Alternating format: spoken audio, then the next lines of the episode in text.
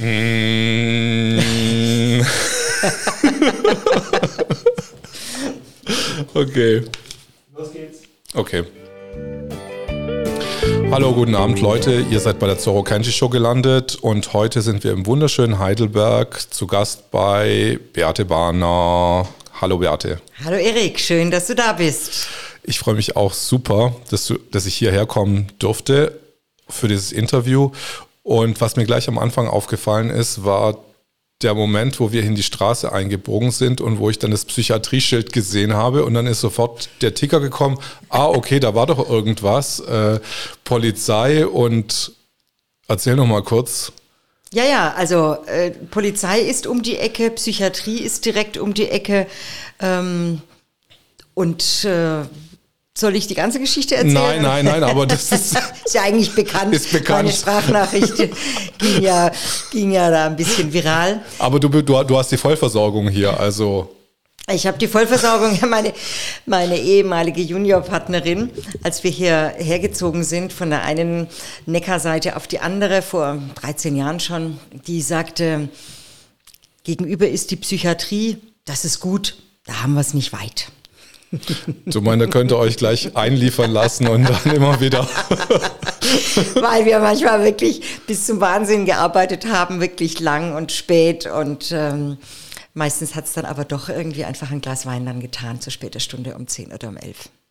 Was für Klienten habt ihr damals gehabt? Ja, also ich bin ja seit äh, 25 Jahren äh, spezialisiert im Medizinrecht und vertrete seither die Ärzte und Zahnärzte, Psychotherapeuten, Kliniken, rund um wirklich so alle Facetten, die eine Arztpraxis, Zahnarztpraxis, aber auch mm, Kliniktätigkeit so mit sich bringt. Und das geht äh, in alle Rechtsbereiche. Das macht ziemlich Spaß. Also man, man hat äh, Zivilrecht, man hat Arzthaftungsrecht, man hat Verwaltungsrecht, Strafrecht manchmal auch. Ne? Äh, ja, das, das macht die Sache spannend. Also das geht wirklich über alle drei Rechtsgebiete Ja, komplett drüber. absolut. Also öffentliches Recht, Ja. Strafrecht Sozialrecht und natürlich Sozialrecht auch vieles auch. Sozialrecht, weil das Kassenarztrecht ist im Sozialrecht angesiedelt, im Sozialgesetzbuch 10 und da gibt es dann auch viele einfach Gerichtstermine beim Sozialgericht oder bei den Sozialgerichten, Landessozialgericht, Bundessozialgericht. Also man, man streift fast alles. Aber du hattest niemanden aus deiner, Kolleg aus deiner Familie, der schon vorher mal Anwalt war oder Straf- oder Richter oder... Nee, keine Juristen und keine Ärzte in der Familie. Das hat sich tatsächlich, ich war zuvor bei einem großen, großen Bauprojekt am Potsdamer Platz damals, 1900, puh, wann war das denn? 95, 97, 96, 97 und habe dort äh, Baurecht ganz andere Sachen gemacht.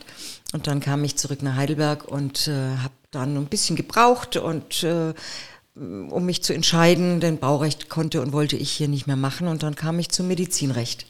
So, es war so verschiedene Mosaiksteine, verschiedene Anstöße. Damals gab es nicht so viele Anwälte, die im Medizinrecht spezialisiert waren. Und ähm, ja, so habe ich mich da so reingewurschtelt und dann auch mein erstes Buch relativ schnell zum Werberecht für Ärzte äh, geschrieben. Das war dann eines, ja, das war so ein bisschen einer der Startpunkte auch für mich, denn das äh, Werben war damals den Ärzten standesrechtlich total verboten und das ist ein Verstoß.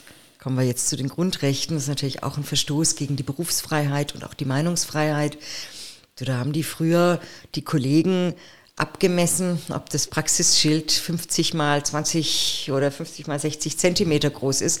Und wäre es mal zwei oder drei Meter gewesen, dann haben die sofort äh, sich gegenseitig angezeigt. bei Gab es da nicht irgendwie eine Verordnung, die das auch dann geregelt hat, äh, wie groß die Arztschilder draußen sein dürfen? Ganz genau. Es gab, ähm, also es gibt die Berufsordnungen die für, für Ärzte, die werden von den Landesärztekammern erlassen. Und der größte Teil der Berufsordnung damals umfasste Ende der 90er Jahre, drei Seiten lang, die Vorschriften, wie, wer, wann, wo genau auftreten darf, wie er, was er sagen darf, wie groß das Praxisschild ist und so weiter. Heute haben wir nur noch eine kleine Vorschrift. Man darf nicht irreführend werben.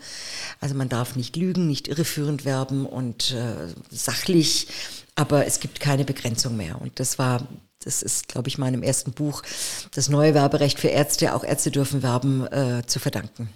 Hat aber lange gedauert, hat zehn Jahre gedauert bei den Kammern, bei den Ärzten, bei, äh, bei den Kollegen, ähm, bis die begriffen haben, dass das Grundrecht ähm, der Berufsfreiheit durch das Bundesverfassungsgericht hier für die Ärzteschaft auch äh, sozusagen geschützt wurde und oder ja, haben da wirklich zum Leben Ärzte, erweckt wurde wieder. Mhm. Haben da wirklich auch Ärzte äh, dafür dann geklagt, dass sie dann ihre Schild dann quasi fünf Zentimeter größer machen, geschalten durften? Ja, dann? absolut. Es gab mehrere Verfahren, damals Ende der 90er. Es waren übrigens eher die Zahnärzte, die da immer ein bisschen mutiger waren. Hm, auch ich bin beim Bundesverfassungsgericht gewesen in zwei, drei solchen Verfahren und hatte da auch Erfolg, äh, weil einfach, ja, äh, dieses normale Auftreten und die Maßnahmen, äh, die auch sonst ein Unternehmer treffen darf, Marketingmaßnahmen, die sind auch den Ärzten gestattet. Und das sehen wir ja jetzt an Kliniken, Arztpraxen, Zahnarztpraxen, Augenarztpraxen, wie die groß werben auf Straßenbahnen oder in Parkhäusern. Das ist inzwischen alles gestattet, war es aber nicht bis Ende der 90er Jahre. Ja, mir fallen die netten äh, Werbeplakate von den Zahnärzten, von den Kinderzahnarzten vor allem auf, die dann so mit großen Haifischen dann werben und dann mit so, ja, ja. Es gibt so wirklich ganz nette Werbungen inzwischen. Ja, ja, ja. ja, Bes ja, Besonders für Zahnärzte. Ja, die Zahnärzte sind ja immer innovativer gewesen, das stimmt. Mhm.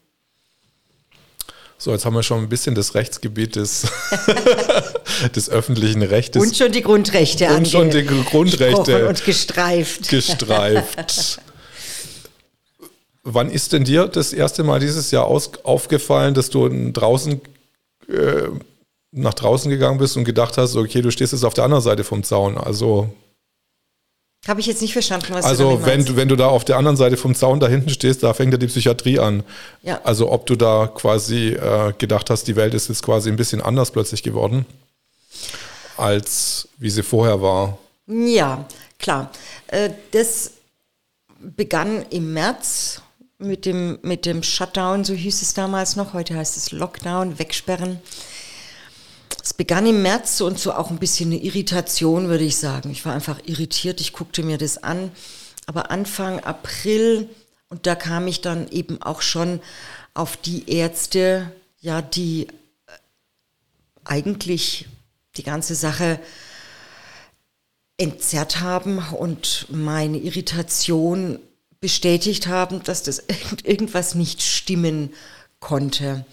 Dann habe ich mir das noch ein paar Tage angeschaut und Anfang April, das weiß ich noch, ich weiß nicht mehr welcher Tag das war, es war Anfang April, wache ich morgens auf mit dem größten Entsetzen, das ich jemals gespürt habe. Das ging wirklich von Kopf bis Fuß. Ein Schock, ein Trauma. Ich wusste, ein weltweiter Lockdown wegen eines Virus. Da stimmt was nicht, das kann nicht sein, da passiert gerade was ganz Ungeheuerliches, was Böses. Was es ist, wusste ich nicht, aber niemals, ja, niemals ist und war zur gleichen Zeit am gleichen Ort auf der ganzen Welt ein schlimmes Virus unterwegs. Die wandern ja, ja, Grippevirus, dann haben wir es hier und sechs Monate später ist es in Australien. Ja das, äh, das war wirklich so ein Erlebnis, wie ich es einfach noch nie hatte. Hast du dann deine beste Freundin angerufen und der das gleich mal erzählt? Gar nicht. An diesem Tag waren hier an diesem Tisch dann mehrere hochkarätige Ärzte und Professoren gesessen, mhm. die hierher kommen wollten. Und ich hatte in der Zwischenzeit schon meine Presseerklärung herausgegeben, dass ich den Shutdown für den größten Rechtsskandal in der Geschichte der Bundesrepublik Deutschland halte und dagegen vorgehen werde. Und seitdem stand das Telefon nicht mehr still. Ich kriegte tausende von E-Mails, aber eben auch einige der hochkarätigen Professoren, die sich an mich wandten, weil's, äh, weil ich eben die erste war, die prominent nach draußen ging, um das um, um das zu artikulieren. Also es mhm. haben vielleicht ein, zwei andere Kollegen oder auch mehr irgendwie schon versucht, äh, eine Corona-Verordnung anzugreifen, aber ich habe das schon auch publik gemacht, weil ich das so ungeheuerlich fand, was da passierte. Ja, also ich habe nicht meine beste Freundin angerufen, sondern es saßen hier Professoren und Ärzte, ähm, um äh, die ganze Sache sozusagen wissenschaftlich zu besprechen. Und ich wusste an diesem Morgen, das brauchen wir nicht mehr zu besprechen. Man wird ja nicht gehört. Die ziehen ja ihr Ding durch und andere Auffassungen werden ja weggedrückt oder sogar diffamiert. Also habe ich denen hier Brötchen hingestellt und ich habe sie hier sitzen lassen und ich bin nebenan in mein Arbeitszimmer gegangen und habe dann an der zuerst an diesem Eilantrag an den Verwaltungsgerichtshof. Äh, da muss man äh, sozusagen in die zweite Instanz, Verwaltungsgerichtshof, um Verordnungen anzugreifen, um das vorzubereiten. Ich hatte ja schon einiges zum Infektionsschutzgesetz die Tage zuvor recherchiert und geschrieben. Ähm, und äh, dann brauchte es sozusagen jetzt noch diesen, diese juristische weitere, diesen Antrag noch mit Zulässigkeit und solche Geschichten die ich dann schrieb. Und am nächsten Tag habe ich dann den Eilantrag an das Bundesverfassungsgericht gemacht, womit man eigentlich gar nicht zum Bundesverfassungsgericht kann. Aber mein Antrag war eine einstweilige Anordnung auf Aufhebung aller Corona-Verordnungen aller 16 Länder wegen des Angriffs auf den Bestand der Bundesrepublik Deutschland. Und ich habe dargestellt, dass alle die, dass das eine beispiellose Grundrechtsverletzung ist, bundesweit überall. Man durfte ja nichts und jetzt sind wir ja wieder im Lockdown, wir dürfen ja wieder nichts. Etwa gleich. Ja, gar nichts. Also doch ein bisschen mehr, glaube ich, als letztes Mal. Hm. Nee, ich fast. Ich glaube nicht, dass wir Also ich bin vorgestern auch schon wieder vertrieben worden. Also ja. es darf wirklich nichts. Genau. Und eine solche Grundrechtsbeschränkung, gestützt auf das Infektionsschutzgesetz und gestützt auf äh, die, eine Pandemie, gab es noch nie und verkehrt auch das Infektionsschutzgesetz komplett in sein Gegenteil. Das Infektionsschutzgesetz, früher hieß es Bundesseuchengesetz, ist prima geeignet, um eben übertragbare Krankheiten zu verfolgen und auch zu bekämpfen. Und das macht man oder machte man bislang so, dass äh, Krankheitserreger oder Krankheiten gemeldet werden mussten, bestimmte genannte, jetzt ist auch SARS-CoV-2 genannt als Krankheitserreger, und dass dann das Gesundheitsamt der Sache nachgeht, ja, beobachtet, untersucht und auch Quarantäneanordnungen aussprechen kann. Aber vor April war alles noch gut. Vor April mussten nur Menschen in Quarantäne, wenn sie schlimme, böse Krankheiten hatten. Zwei davon sind genannt und sie müssen mindestens ähnlich gewichtig sein, die Krankheiten, um diese sehr massive Anordnung einer Quarantäne überhaupt umzusetzen. Was sind die beiden Krankheiten, die im Infektionsschutzgesetz genannt sind? Wahrscheinlich Cholera, vermute ich mal. Oder? Nein. Hm, die Pest. Wow. Gibt's nicht? Super, setzen eins, jawohl. es ist die Lungenpest. Ja, Wirklich? es ist ja. Ah, okay. Ja, es ist die Lungenpest weil das eine scheiß Krankheit ist. Da stirbst du ohne, da stirbst du zu 100 Prozent ohne Behandlung. Mhm. Und selbst äh, mit Behandlung gibt es eine Todesrate von 8 bis 10 Prozent. Kann man beim RKI nachlesen. Habe ich vom RKI. Und die zweite Krankheit ist Ebola. Das mhm. möchte man auch nicht haben. Ja. Und ähm, ja, Corona hat sich ja als deutlich weniger gefährlich herausgestellt, ähm, als äh, das so verbreitet wurde, jeden Tag von morgens bis abends. Und selbst wenn es eine gefährliche Krankheit wäre, dann steckt man eben die Kranken. Man isoliert die Kranken. Dafür gibt es auch Krankenhäuser, ja, die haben wirklich solche Isolierstationen, genau für solche enorm seltenen Fälle äh, dass das sich nicht verbreitet. Was die Welt noch nie gesehen hat. Noch gar nie. Hast du schon mal prozessiert vorher im Rahmen des Infektionsschutzgesetzes? Nein, ich, irgendwelchen ich konnte es vielleicht gerade schreiben, richtig. Hm, okay.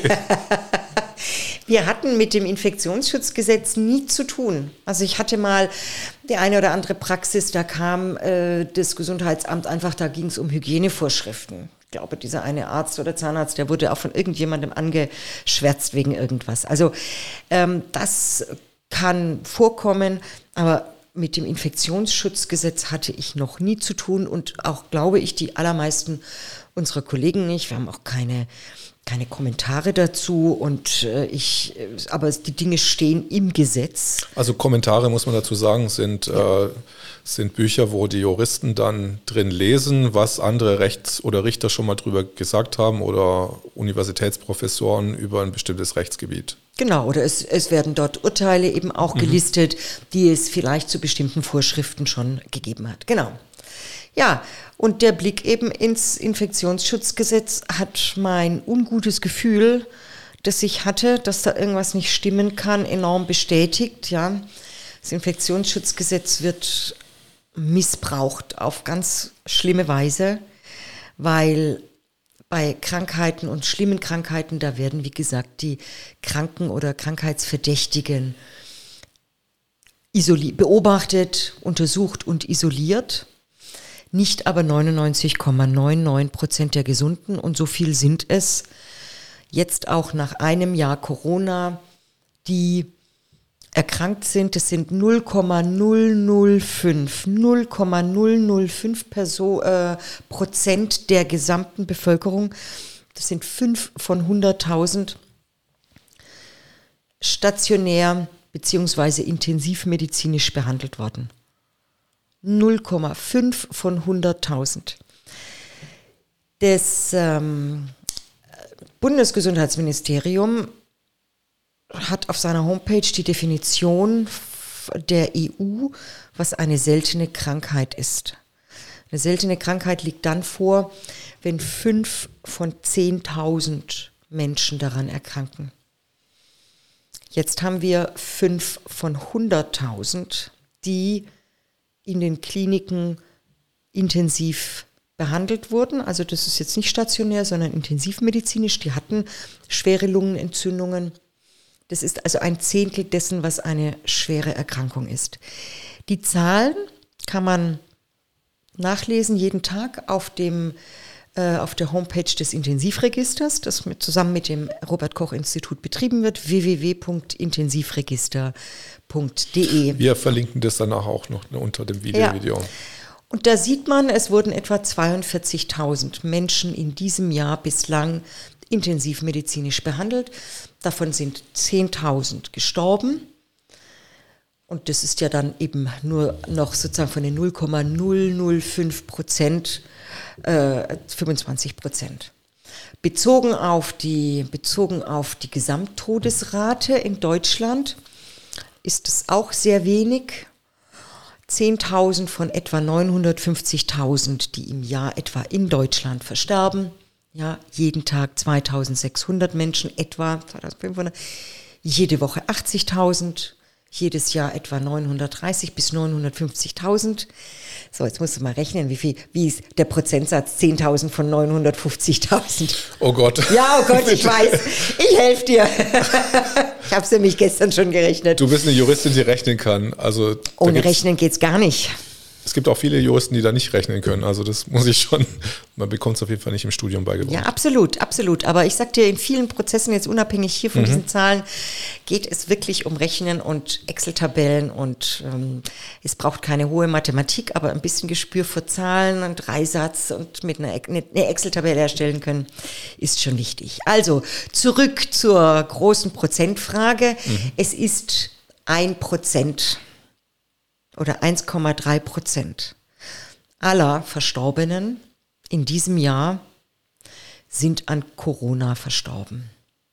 1,3 Prozent. Das bedeutet im Umkehrschluss was? 900.000 Tote circa im ganzen Jahr und dann ein Prozent davon sind 9.000? Nein, genau, ja, ja ganz 9 genau. 9.000, oder? So ist es, also 10.000. So 12.000 dann ungefähr. Ja. Also ein Prozent ist an Corona verstorben, lass es auch 1,3 sein, ist egal. Und 99 Prozent der Verstorbenen sind an anderen Krankheiten verstorben. Dann würde ich mal vermuten, dass es ein klassisches Missmanagement der Medien ist, irgendwie, die sich äh, auf die Maus stürzen, anstatt den äh, Tiger irgendwie zu fixieren. Tja, Herz-Kreislauf, Krebs, Schlaganfälle, das sind so die, äh, die dicken Zahlen, nach, an, denen, an denen die Menschen sterben. Mehr als 35 Prozent versterben an Herz-Kreislauf-Versagen. Was mir so aufgefallen ist, ich glaube, die Verordnung ist, glaube ich, äh, diese ganzen Verordnungen sind am 27. oder das Gesetz ist am 27. Nee, 23. März geändert worden. Ja. Und es wurde drei Tage vorher bekannt gegeben, dass es geändert wird. Wie lange schätzt du denn selber ein, wie lange man braucht, um so ein, äh, so ein Gesetz quasi zu schreiben? Also neu, neu zu novellieren oder zu. Mhm. Da sind einige Sachen neu reingekommen. Das ist wirklich in zwei oder drei Tagen, ich habe es auch nicht mehr genau im Kopf, passiert. Und das Wesentlichste, was da reingekommen ist, ist der Paragraph 5, die Feststellung einer epidemischen Lage von nationaler Tragweite. Genau. Ich sehe das im April, weil ich hatte ja vorher nichts damit zu tun. Also ich habe allerdings dann natürlich gesehen, dass das neu ist, am 23. oder 25. März. Da war Shutdown, auch im Bundestag war vermutlich nicht besonders viel los. Nee, also da wird auch nicht viel, viel gearbeitet worden sein. Ja, da hat man das irgendwie mal so schnell reingefummelt. Das ist sehr dubios. Aber, äh, aber was für Juristen äh, sind denn da, die dann äh, nachts um 12 Uhr dann da sitzen, okay, jetzt müssen wir noch mal kurz einen Gesetzestext machen äh, darf ich mir das so ich vorstellen? Denke, nein, ich denke, dass der wirklich schon vorbereitet war. Okay. Der ist nicht, äh, denn das muss man nicht ins, ins Gesetz schreiben, so schnell. Äh, wenn es, es gab es auch noch nie vorher, dass man im Gesetz eine epidemische Lage feststellt. Ja, also ich, das ist eine komplett neue Situation, an der jetzt alles hängt. Es hängt an es, äh, die ganze Situation wird gestützt auf eben diese epidemische Lage, auf diesen Paragraphen 5 und, und auf den schlimmen, schlimmen, schlimmen täglich höher gehenden Infektionszahlen, zu denen wir gleich noch kommen. Die epidemische Lage ist überhaupt nicht weiter begründet, steht da nicht drin, was was ist es? Wie viele müssen schon gestorben sein? Warum ist es eine epidemische Lage?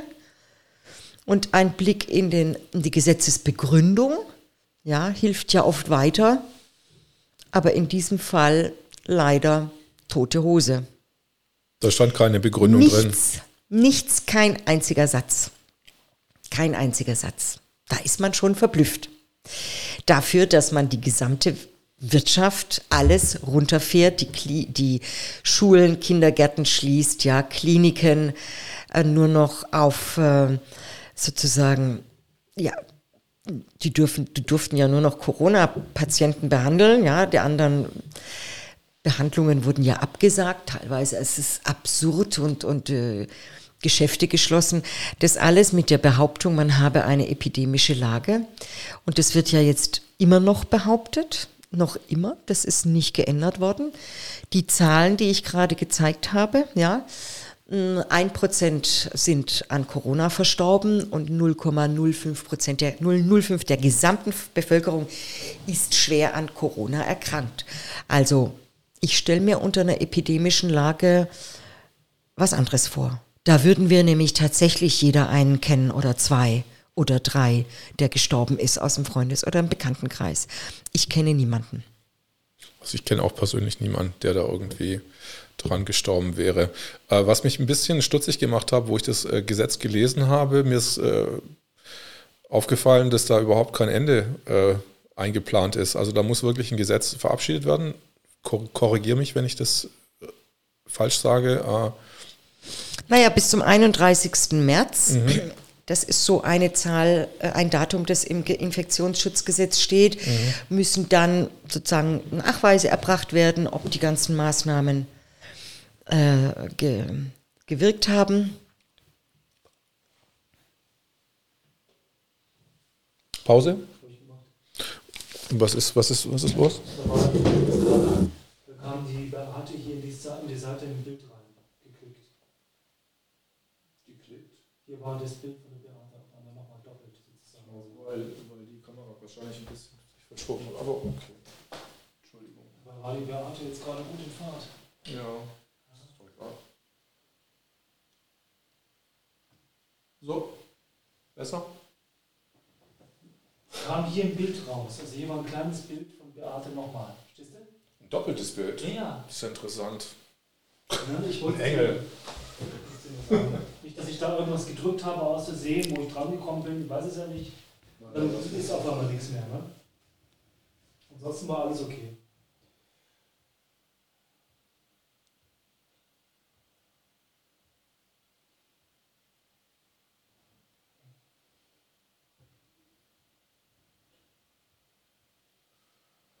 So, dann machen wir einfach weiter. Okay. Wo waren wir? Ende. Ende. Dann mache ich jetzt weiter, ja? Genau. Achtung, geht los. Okay, läuft. Ja, also ein Ende äh, der epidemischen Lage, das beschließt der Bundestag. Es gibt so ein Datum, das ist der 31. März 2021, der im Gesetz steht. Ähm, da sollen zumindest soll da ein, eine Zwischenbilanz äh, gefertigt werden. Aber dass das zu Ende ist, das ergibt sich nicht, vor allem weil Paragraph 28a, das ist ja dieser neue Maßnahmenkatalog, der ins Infektionsschutzgesetz gekommen ist, vor vier Wochen auch so Hals über Kopf in ein, zwei Tagen übers Knie gebrochen. Die krudesten und gravierendsten Maßnahmen äh, sozusagen jetzt nur noch mal gesetzlich verankert. Also es hat sich nichts geändert äh, im Vergleich zu April, den, den Verordnungen. Und da steht auch nochmal der Begriff der epidemischen Lage von nationaler Tragweite und sozusagen diese 28a gilt so lange, so lange, wie es diese epidemische Lage gibt. Und ich fürchte, es gibt sie noch lang. Wir haben ja jetzt irgendwie, glaube ich, gehört von aus, aus England, dass das Virus mutiert sei ähm, und dass es jetzt noch viel schlimmer sei und dass aber die Grippe, äh, dass nicht die Grippeimpfung, sondern die äh, Corona-Impfungen, die jetzt kommen, dafür aber auch tauglich seien. Also man ist sehr überrascht. Ne? Also die, die, die wirken Wunder, die auf jeden Fall die Impfungen, scheint mir. naja, wir haben ja hier noch keine äh, Impfungen. Sie werden sicherlich bei denjenigen, die zuerst an der Reihe sind, keine Wunder wirken. Das kann ich mir nicht vorstellen, dass die alten, über 80-jährigen Menschen oder Menschen mit Vorerkrankungen, dass denen diese Impfung gut tut. Aber ich bin keine ähm, Medizinerin. Ich höre eben auch die anderen Stimmen, nicht nur die Stimmen aus dem Mainstream, sondern andere warnende Stimmen. Und ich lese natürlich aber auch äh, im Mainstream, was dass es eben Menschen gibt, die anaphylaktischen Schock hatten oder schwere äh, Allergien und schwere Nebenwirkungen, was weiß ich, eine Woche nicht arbeiten konnten und so weiter. Jetzt wird man ja die, die, die Alten zuerst impfen und ich kann nur allen empfehlen im Alten- und Pflegeheim, äh, die sind da schon alt und äh, pflegebedürftig. Ich ich verstehe denke den, nicht, dass sie es brauchen. Ich verstehe auch den Sinn nicht, weil du hast ja ein Leben gehabt quasi und ja. du bist auch komplett durch ein Leben gegangen, ohne geimpft zu sein. Ja. Und warum ja. sollte ich mir jetzt nochmal so eine, so eine Belastung antun? Besonders jetzt mit dem. Also die Impfung soll ja freiwillig sein. Ich habe aber große, große Zweifel, nachdem ich höre, wie die Heime ja auch umgehen mit den Angehörigen, mit den Bewohnern. Das ist schon sehr, sehr repressiv. Ja. Angehörige dürfen nicht rein. Bei den Bewohnern werden PCR-Tests gemacht, meistens ungefragt und ohne irgendwie Genehmigung, selbst wenn die unter einer Betreuung stehen.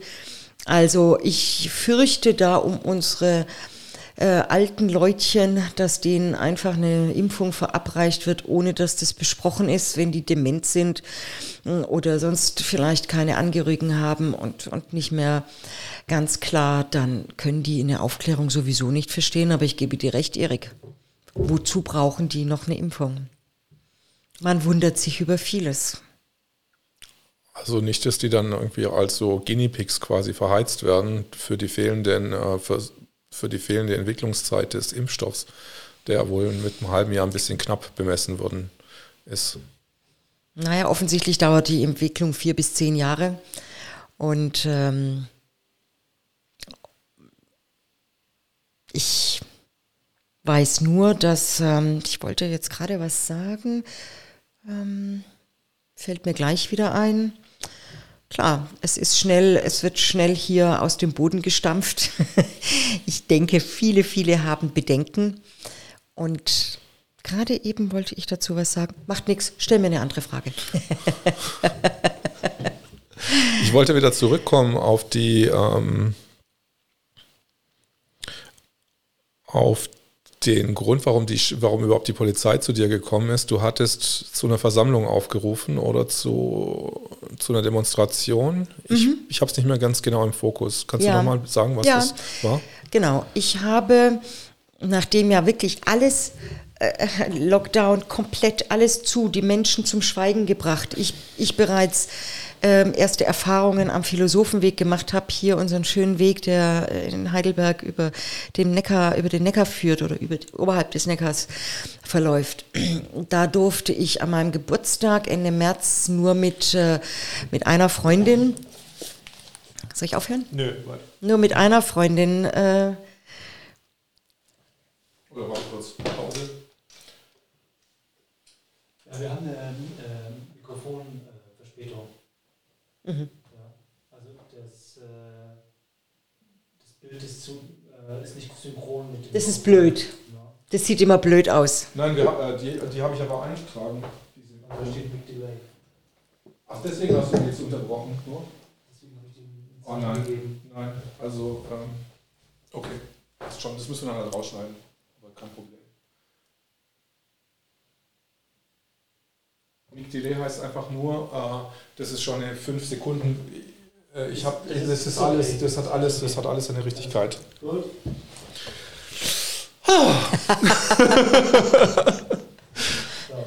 3, 2, 1. Okay, sitze ich in der Mitte? Ja. Wir mussten ja gerade ein bisschen schneiden und ja, okay, du bist wieder dran, Beate. Also, ähm, warum war die Polizei bei mir vor der Türe? Darüber war ich selber überrascht.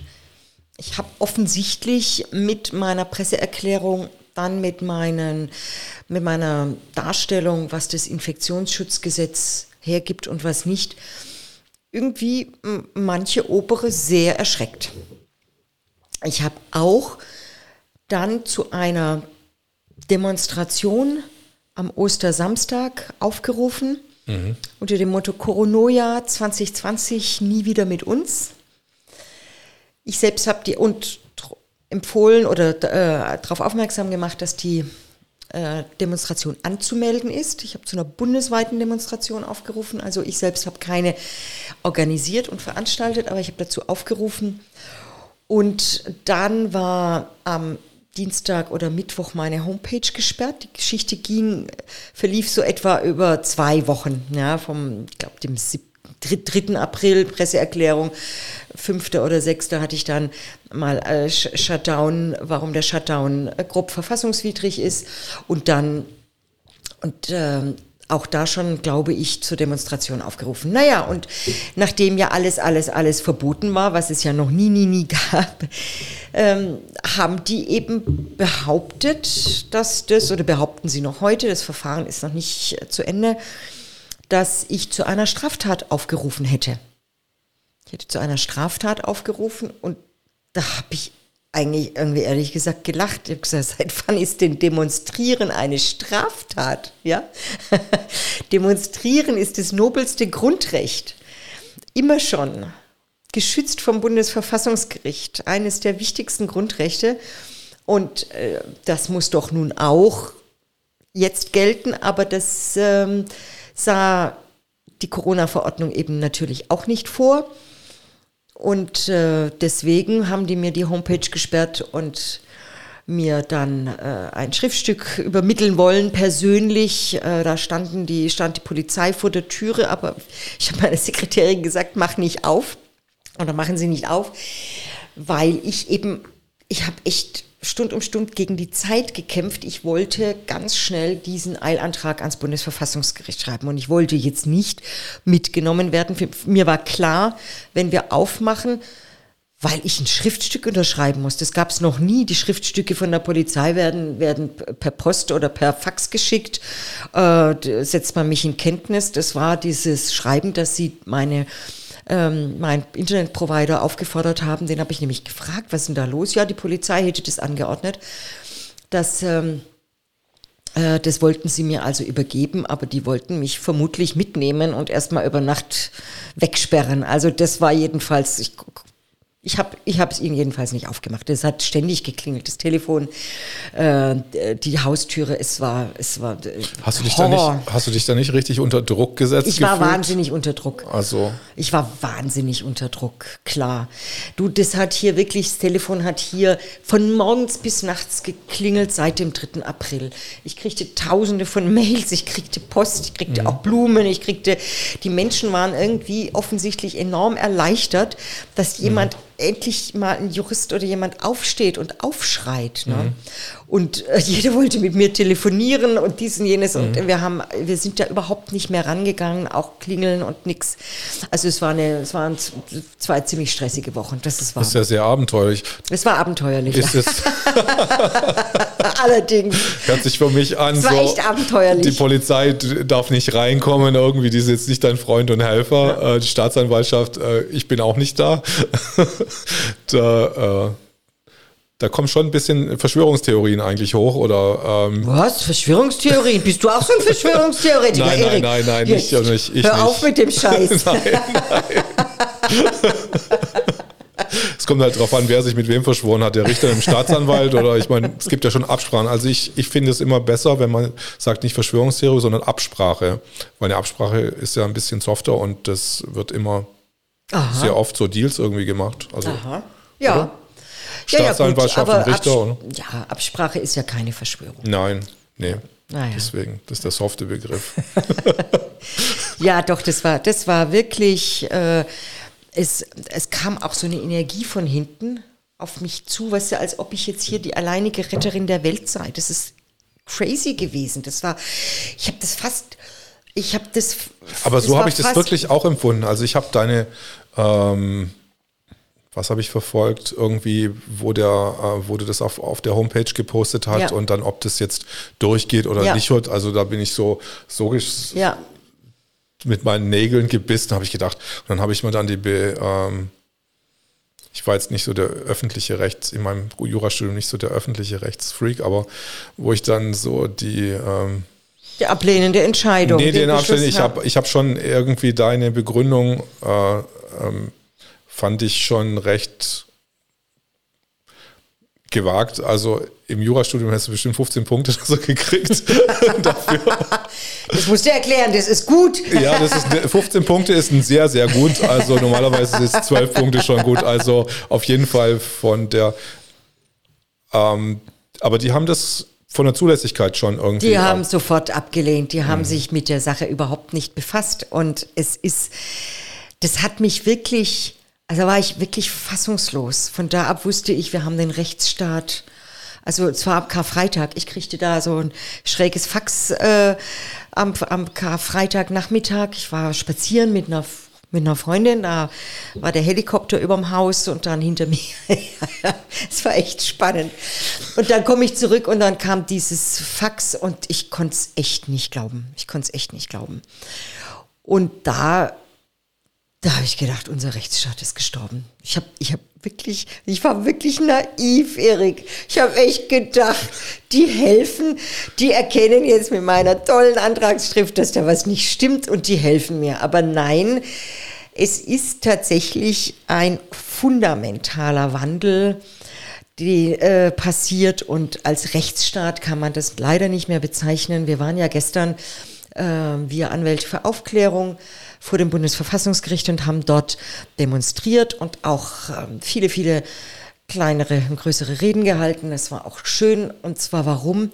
Weil jetzt auch das Bundesverfassungsgericht das Demonstrieren verbietet, während als ich am 10, am 10. April, am Karfreitag, meine, meine Ablehnung bekam, das Bundesverfassungsgericht immerhin zwei Tage später die Demonstration von Michael Ballweg äh, und Ralf Ludwig äh, als Anwalt erlaubt hat. Also da war ich dann wieder so ein bisschen erleichtert, aber seit einem halben Jahr tut sich viel und wir kommen kaum weiter bei den Gerichten und es ist, als ob sie alle Corona verimpft sein. Und unser Rechtsstaat, das habe ich gestern schon so beschrieben, unser Rechtsstaat liegt in Sachen Corona auf der Intensivstation und muss sehr beatmet werden. Und wir paar 30 oder 100 Anwälte schaffen das nicht alleine. Und mehr sind wir nicht und das ist wirklich furchtbar. Hier passiert was Furchtbares. Wer ist denn das Bundesverfassungsgericht? Wie viele Richter sind das? Gibt es da nur eine Kammer oder zwei Kammern? Oder? Ja, es gibt zwei Kammern. Es sind 16 Richter, die jeweils mit acht äh, zwei Senate, die mit acht Richtern, mit acht Richtern besetzt sind. Und äh, Beschlüsse, also im, im schriftlichen Verfahren, ergehen dann durch drei Richter nur. Und die Richter sind äh, immer bestellt durch irgendwie eine Partei oder eine Regierungspartei oder die Regierung. Also das ist der jetzige Chef Harbart, der auch damals meine, die ablehn, den ablehnenden Beschluss äh, gemacht oder jedenfalls unterschrieben hat. Der war jahrelang in einer Großkanzlei, die Großkonzerne vertritt. Er war jahrelang CDU-Politiker. Ähm, er wurde jetzt irgendwie in Heidelberg Honorarprofessor vor zwei Jahren. So schnell wird man's. Und die anderen sind auch, es sind nicht die Richter, wie man beim Bundesgerichtshof das schön verfolgen kann. Auf der, wenn du ein Newsletter kriegst, da wird immer die Bestellung des neuen BGH-Richters oder Richterin beschrieben. Die haben alle eine langjährige Justizkarriere. Ja, das sind echte, richtig gute Richter. Also du meinst beim Bundesverfassungsgericht? Das habe ich nicht gesagt, Erik. Leg mir nicht was nein, in den Mund, nein, du Verschwörer. Nein, nein, nein, aber ich meine jetzt, ähm, wenn die jetzt einfach, ähm, ich meine, wenn denen einfach die Berufspraxis fehlt, äh, des Richteramts, zum Beispiel jetzt beim Vorsitzenden, der hat, hatte überhaupt... Äh, der war nicht Richter. Der war nie Richter, der hat quasi nur als Anwalt dann gearbeitet. Ja. Und in den USA, soweit ich das weiß ich gerade gar nicht. nicht. Ja, genau. Er hat als Anwalt gearbeitet. Aber ähm, fehlt da nicht auch so ein bisschen Praxis eigentlich, äh, um solche hochgreifenden naja, die Urteile? arbeiten natürlich nicht mhm. alleine, die haben natürlich mhm. ihre wissenschaftlichen Mitarbeiter. Aber das ging in zwei Tagen, ging das wieder zurück an mich. Und also es ist schon bedenklich, dass diejenigen, die unsere Verfassung hüten sollen, nicht durch und durch Richter und Staatsrechtler sind. Es geht um die Verfassung. Es heißt nicht umsonst Bundesverfassungsgericht.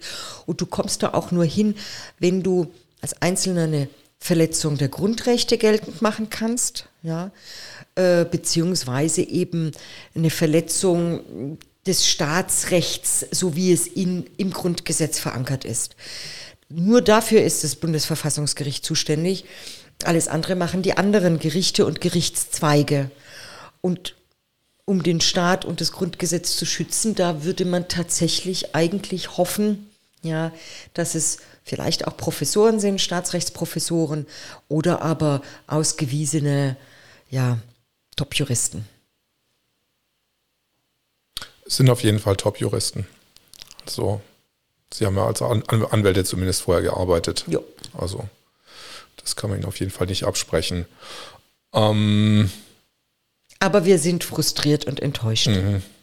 Wir können es nicht glauben, wie jetzt eben einfach auch das Bundesverfassungsgericht sich dem Diktat, dem Corona-Diktat beugt und Ver, äh, Versammlungen im Grunde mit einem Federstrich verbietet, aufgrund einer abstrakten Gefahr einer Infektion, die ist ja konkret so nicht gibt. Sonst hätten wir ja reihenweise Tausende von Toten nach Berlin gehabt. Zweimal Berlin, Riesendemo.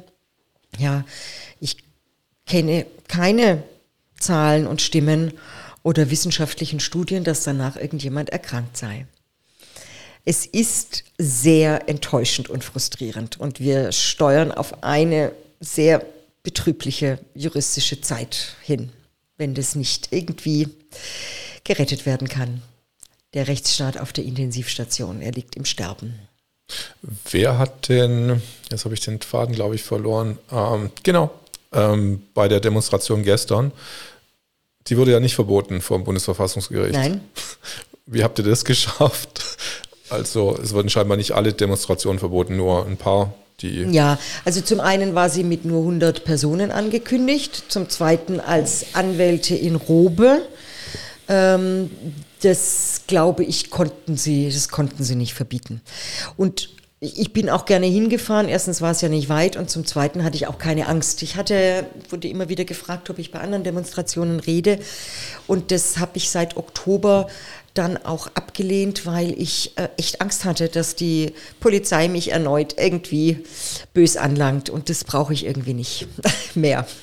nee, das glaube ich nicht. Also nach dem Armdreher, wie ich das damals mitbekommen habe, äh, muss das auch nicht sein. Ja.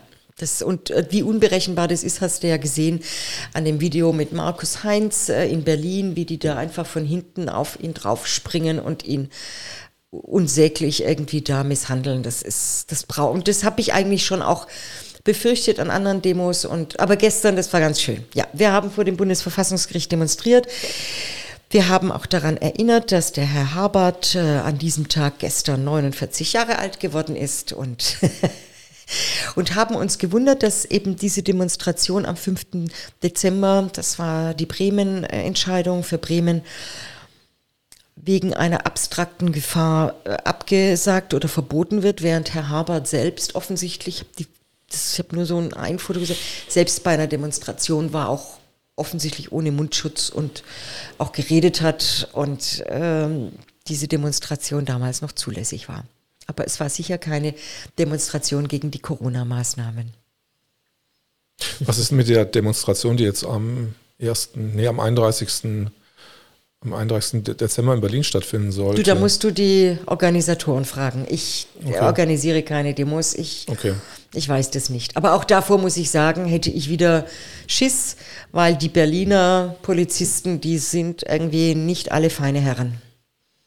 Und da, das wie gesagt, das brauche ich leider nicht. Aber es ist, es ist schon unfassbar. Ich habe gerade eine E-Mail bekommen von einer Frau, die äh, statt in die Berge zu gehen, gestern auf die äh, Freiburger Demo gegangen ist, die abgesagt wurde. Und dann sind 35 Leute in der Stadt spaziert und dann wurden die eingekesselt von der Polizei und das war wirklich irgendwie, das ist beängstigend. Ja, Menschen, die spazieren gehen. Ja, die Welt hat sich gewandelt. In Deutschland äh, musst du jetzt äh, im Grunde nachfragen, ob du was darfst. Es ist alles verboten, es sei denn, es ist ausnahmsweise erlaubt. Das kennst du vielleicht noch. Und mhm. die Freiheitsrechte, die Grundrechte sagen eigentlich, alles ist erlaubt, es sei denn, es ist ausnahmsweise verboten. Ja. Und es ist gerade umgekehrt. Ist es, also es ist alles ins Umge äh, das Infektionsschutzgesetz ist es ins Gegenteil verkehrt und natürlich auch die Grundrechte. Also ehrlich gesagt, ähm, das Grundgesetz, das ist verbrannt worden von der Politik und jetzt leider auch von denjenigen, die es zu schützen haben, nämlich vom Bundesverfassungsgericht. Haben sich seit, dieser, seit diesem Zeitpunkt, wo du die Klage eingereicht hast, hat sich da dein Leben groß verändert oder ist dein Klientel anders geworden oder was ist dann passiert? Boah, du stellst Fragen. Ja, mein Leben hat sich verändert.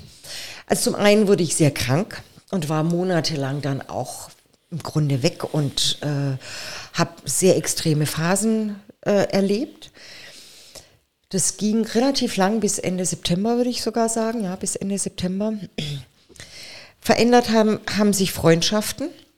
Freundschaften haben sich wie bei ganz vielen verändert, weil äh, hier ganz viele vermeintliche Freundinnen und Freunde weggebrochen sind. Ja, der eine hat mir die Tür nicht aufgemacht, die anderen melden sich nicht mehr. Die, äh, es, ich war echt das hat mich schon sehr erstaunt. Die machen die Tür nicht für dich auf. Ja, ich hatte an, bei, einer, bei der Tür einer, an der Tür einer Freundin geklingelt und die sagt, nein, das passt mir jetzt nicht. Und äh, seitdem und es war eine, es war eigentlich eine schöne Geschichte gewesen. Es hat sich auch meine langjährigste, älteste Freundin von mir verabschiedet. Kenne ich seit fast 40 Jahren, äh, vor ein paar Wochen, als ich ein Interview mit Roger Bittel gegeben habe und gesagt habe, äh, selbst im Dritten Reich seien die Grundrechte nicht so verletzt worden, ja, also jetzt mal in all diesen Jahren möchte ich das jetzt mal sagen. Wir sprechen natürlich nicht äh, von den Grau Gräueltaten und Millionen Roma und Juden, die umgebracht wurden, sondern wir sprechen erstmal hier vom täglichen Leben, ja, mhm. äh, von der Schließung von Geschäften und das meinte ich damit auch. Ja, äh, das gab es noch nie. Ja, äh, das hier ist Kriegszustand, Ausnahmezustand. Wir haben Ausgangssperren ne, ab 20 Uhr. Und das war ja jetzt das ganze Jahr so. Das hat sich verändert, aber es kamen neue Freunde dazu und es kam jetzt auch die Kollegenschaft dazu, die äh, bei, bei, den Anwälten für Aufklärung angesiedelt ist und äh, da ist der Austausch total gut. Wie, wie wird denn die, äh, diese, wie werden denn diese Anwälte für Aufklärung bei den Juristen an sich wahrgenommen? Das weiß ich nicht. 167.000 Juristen haben wir. Mhm. Etwa 100 oder 200 stehen auf oder tun was.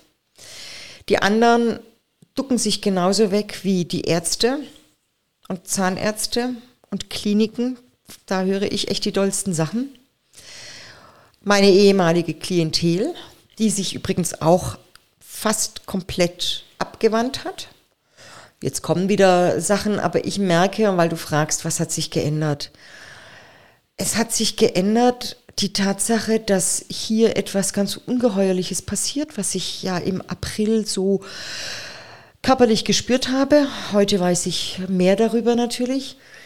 Und dass ich ehrlich gesagt den Menschen helfen will, bleibe irgendwie im weitesten Sinne natürlich im, im, Medizinrecht, weil das Infektionsschutzgesetz ist im weitesten Sinne natürlich Medizinrecht. Alles stützt sich ja auf die vermeintliche Infektion, auf die kommen wir nachher nochmal gerne zurück, mhm. PCR-Test und alles. Aber diesen Menschen, diesen verzweifelten, verzweifelten Menschen helfen 100 60.000, 170.000 Anwälte nicht. Die finden keinen Anwalt. Und das sind, ob das jetzt äh, Maske, Kündigung wegen Maske, ob das PCR-Test ist, ob das Quarantäne ist, ob das natürlich ähm, auch finanzielle Probleme sind äh, von Unternehmern, ob das die Alten sind, die nicht besucht werden dürfen, ob das verzweifelte Ehepartner sind, die ihren Mann, der im künstlichen Koma liegt, nicht besuchen dürfen im Krankenhaus. Es gibt wirklich so viel Leid, ja, es gibt so viel Leid, das liegt alles bei mir auf dem Tisch und ich vertrete übrigens sehr, sehr gerne, davon habe ich auch mehrere Ärzte, die Ärzte und Ärztinnen, die Atteste ausgeschrieben haben, die massiv verfolgt werden. Die haben die Staatsanwaltschaft, die Polizei mit zehn Leuten in der Tür, da werden die Computer mitgenommen, die Unterlagen mitgenommen, die kriegen Berufsgerichtsverfahren, weil sie sich unethisch, hör zu, Chris, ja, uh, ähm, Erik, sorry, unethisch und berufsrechtswidrig verhalten. Die, die Ärzte gaben den Patienten Luft zum Atmen. Und wenn du nicht mehr atmen kannst, dann stirbst du. Und die werden verfolgt, als ob sie Verbrecher wären. Und das wird passiert unbarmherzig durch die ganze Republik. Und ich habe mehrere in Nordrhein-Westfalen, in, in Sachsen, in Baden-Württemberg, in Bayern. Es ist unglaublich. Und was wird diesen Ärzten vorgeworfen, dass sie, äh, dass sie ihren Job nicht richtig gemacht haben? Ja, sie haben einen Attest ausgestellt. Ja, manche, viele, manche haben es jedenfalls nur fernmündlich, manche kennen ihre Patienten seit Jahren und haben das ausgestellt. Ah, eine, eine Psychologin ist auch dabei.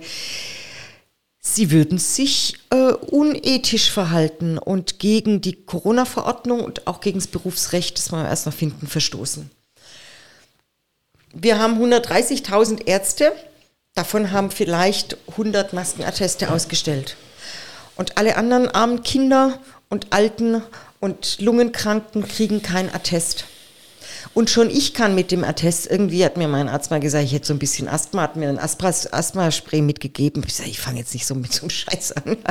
Ich rauche, wie du weißt, ja. Mhm. Ähm, aber das, jetzt wissen es auch alle hier.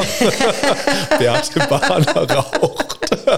wieder, wieder. Und in diesem Jahr bin ich froh darüber. Neulich traf ich eine Frau, die sagt, oh, gestern ja auf der Demo sagt die Kollegin, oh, ich habe dieses Jahr aufgehört zu rauchen. Das ist so blöd. Ich bräuchte das dieses Jahr so dringend. Ähm, ja. Kohlenmonoxid statt Kohlendioxid, ja. also statt der Maske. ich kann die Maske nicht über die Nase ziehen. Mhm. Ich kann das nicht.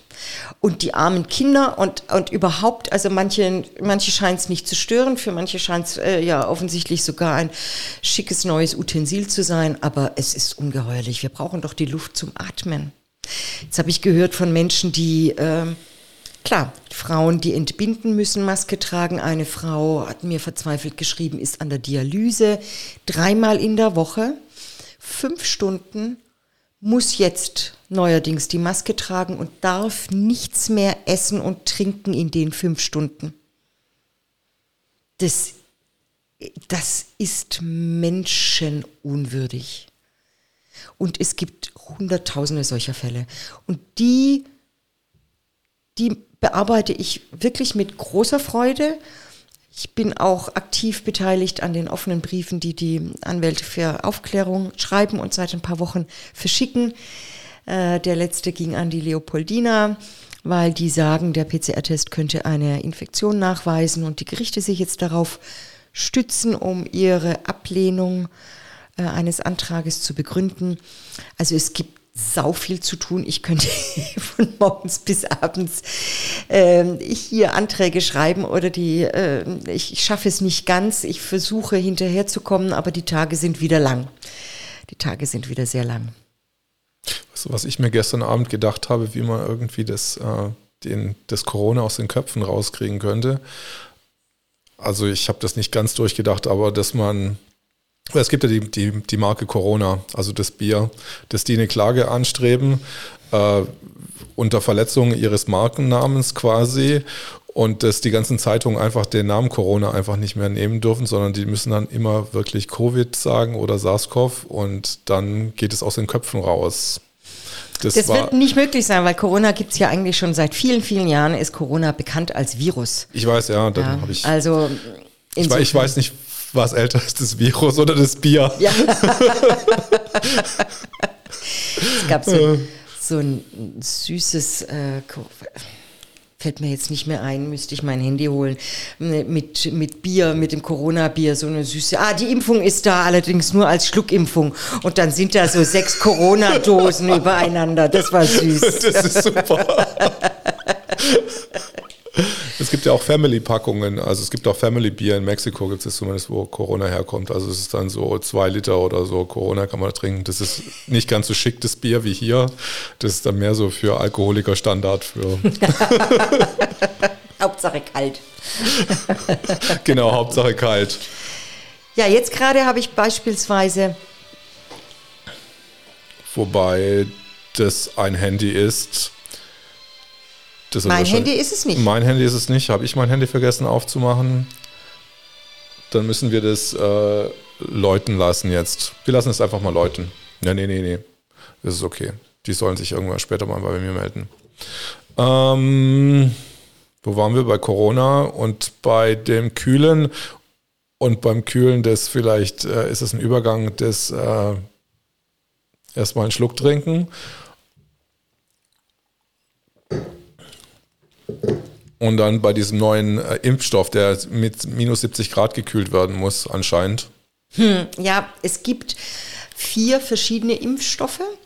Und es soll bloß wohl erst der erste von BioNTech jetzt äh, zugelassen werden. Also das Impfen ist die nächste Kiste, ja. Die sind, äh, sind unterschiedliche Stoffe, also zwei sind so RNA, mRNA-Impfstoffe, die anderen scheinen äh, klassische Impfstoffe zu sein. Ich kann dazu aber im Moment noch nichts sagen. Ich bin noch mit ein paar anderen Sachen beschäftigt. Ähm, der Punkt ist nur, wieder auch hier diese, diese Propaganda, anders kannst du es ja nicht sagen, oh, wer kriegt den ersten Impfstoff und wer und eine Verordnung. Du brauchst doch keine, ja doch, eine Verordnung, falls man sich wirklich darum reißt. Ob das wirklich so ist, weiß ich nicht. Aber es heißt ja, die Impfung sei freiwillig. Das stimmt so nicht. Ja, das stimmt nicht.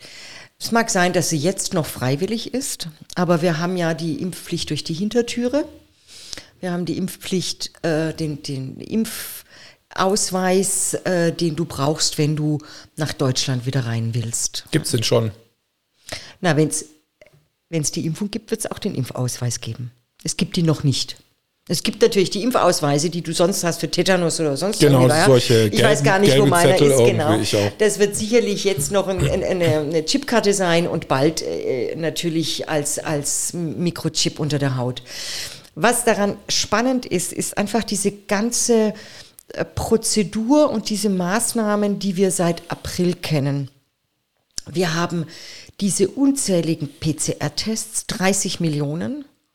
Das sind hunderte Millionen, wenn nicht Milliarden, die, ähm, die da rausgeschmissen wurden. Man hat gesunde Menschen getestet. Dementsprechend ist ja nur ein winzigster Bruchteil der Getesteten überhaupt positiv. Dass das noch nicht infiziert bedeutet, können wir nachher nochmal drüber sprechen. Ähm, also man, man zwingt die Leute zum PCR-Test und was ganz unglaublich ist, ja, ich habe jetzt gerade heute, als ihr schon hier aufgebaut habt, ähm, eine einstweilige Anordnung oder einen einstweiligen Antrag ans Verwaltungsgericht München geschickt. Da war meine Mandantin einen Tag in Österreich und dann, weil sie ein bisschen bekannt ist, ähm, hat irgendjemand sie verpfiffen und dann kam die Polizei auf sie zu und hat einen Quarantänebescheid ausgestellt. Sie muss also jetzt bis Weihnachten, bis 24. Dezember in Quarantäne nach dieser Einreise-Quarantäne-Verordnung. Wer immer ins Ausland geht, muss, muss in Quarantäne. Warum? Weil alle Länder total verseucht sind. Alle Länder sind sie Risikogebiet. Ui, ui, ui. Wann ist Risikogebiet? Wenn 50 auf 100.000 Menschen infiziert sind. Da steht wenigstens drin infiziert. PCR-Test ist aber nicht infiziert, sondern nur positiver Krümel, ja, ein Viruskrümelchen gefunden. 50 von 100.000 ist eine seltene Krankheit. 5 von 10.000, hm? 50 von 100.000 ist das Gleiche. Genau. Ja. Das ist mal Grundschule Mathematik. Ja, Grundschule, kleinste, erste, fünfte dritte, Klasse dritte oder so. fünfte Klasse, glaube ich. 5 von 10.000 gleich 50 von 100.000. Das ist mhm. eine seltene Erkrankung. Wobei die 50, die dann getestet sind, ja nicht krank sind, sondern höchstens 5% der 50 erkranken. Das sind dann jetzt äh, nur noch äh, zwei Leute. Und von denen zwei haben wir ja gesehen, dass nur, was weiß ich, 0,2 Prozent. Einer stirbt von 100.000. Und das, diese Gebiete werden alle, weil man hochgetestet hat, auf der ganzen Welt mit diesen unsinnigen Tests, die natürlich was ganz anderes sollen. Ja, die, die sollen äh, dazu führen, dass man ganz schnell 50 von 100.000 hat, dass diese sogenannte Inzidenzzahl eben hochgeht oder erreicht wird. Ja, und fast alle Länder jetzt als Risikogebiete erklärt werden. Ja, und also muss man sich immer, man muss sich immer einschreiben und ausschreiben. Ja, das ist die totale Überwachung, das ist auch das Ziel. Und dann muss man sich in Quarantäne begeben als gesunder Mensch, der keine Lungenpest hat und auch kein Ebola. Aber woher kommt denn dieser Inzidenzwert? Ich höre das jetzt immer. Absurd, das absurd, das ist Willkür. Das ist Willkür, das ist, um die Menschen wirklich zu quälen und zu unterjochen. Nein, es war doch irgendwann mal, äh, so im Frühjahr war ja, ich sag mal, der war der R-Wert hip und jetzt plötzlich gibt es einen Inzidenzwert. Ja. Das war im Frühjahr noch überhaupt nicht davon die genau. Rede. Genau, aber äh, es steckt eben ganz was anderes dahinter. Du, du steckst die Menschen hinter Masken. Wer keine Maske trägt, wird diffamiert und hart verfolgt hier. Ne? Ähm, ich kenne das auch. Ich hatte neulich äh, vier Polizisten um mich rum. Vier, weil ich die Maske unter der Nase getragen habe. Und jetzt kam irgendwie Anhörung, Bußgeld. Das ist ja nicht das Erste. So, man will den Menschen das Atmen verbieten und man will eine Anonymisierung und auch eine Isolierung. Ja, Isolation heißt es, heißt Isolation. Ja, David Icke, ein wunderbares Video von David Icke zur, zur Isolation. Ja, die Schritte, die man dazu braucht. Es ist, was mich vor allem wundert, dass Hunderttausende Menschen, vielleicht sind es sogar Millionen, die in der Zwischenzeit in Quarantäne waren, nach der Einreise oder aufgrund eines positiven PCR-Tests oder weil sie Kontaktpersonen sind. Jetzt muss ich husten. Sorry. Ich glaube, ich brauche eine Zigarette. Glaube ich auch. dass Hunderttausende, nein, nein, nein. dass Hunderttausende von Menschen sich in Quarantäne sperren lassen. Mhm. Und dann gibt es noch das perfide, dass manche Gesundheitsämter tatsächlich schreiben in diesem Quarantänebescheid, dass ein Verstoß dagegen mit Freiheitsstrafe bis zu zwei Jahren bestraft wird. Das ist gelogen. Diese Strafe hast du nur, wenn du richtig krank bist. Wenn du Lungenpest hast und befolgst die Quarantäneanordnung nicht, dann kannst du so ein dickes, eine dicke Strafe bekommen. Willst du mal kurz mal eine Zigarette holen Ich oder so? Ja, ja soll ich, äh, stört es dich, wenn ich hier rauche? Nö, nö, hol die Zigarette, aber bitte jetzt nicht den Stream hier abbrechen, sondern ich, ich rede ein bisschen weiter und, Ja, du, ja. und du holst einfach Alles kurz, klar, kurz mal die, die Zigarette. Dann, Ach so, und, kann ich? Ja, ja, klar, dann unterhalte ich, ja, ja, klar, dann unterhalte ich dich mal kurz, äh, euch mal noch während äh, Beate eine Zigarette raucht, spiele ich jetzt mal hier den Alleinunterhalter.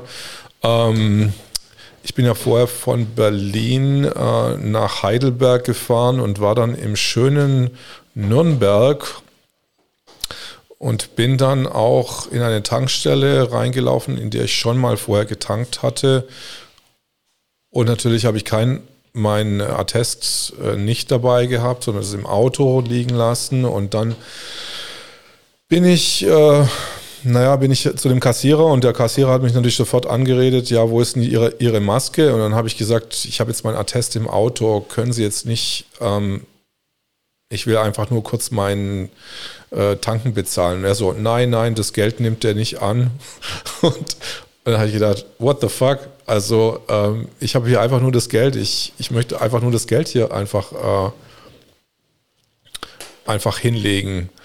Und aber der ist irgendwie nicht, also der hat nicht nachgegeben und dann hat er noch Unterstützung quasi von den anderen äh, Leuten im Laden bekommen.